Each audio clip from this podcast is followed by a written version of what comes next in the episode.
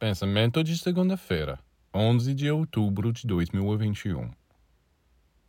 Quantos chamados espiritualistas não têm outro objetivo senão o seu próprio interesse, e não o interesse da coletividade universal?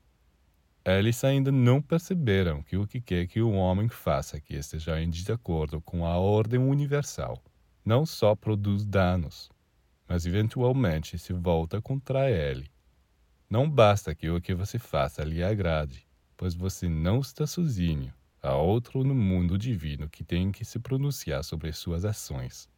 E se você transgrediu as leis divinas, será punido de uma forma ou de outra.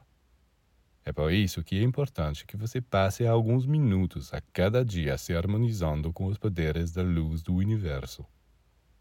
Isso não é uma perda de tempo. Pelo contrário, você ganha algo muito precioso. Você entra em contato com entidades que vêm para lhe ajudar e apoiar.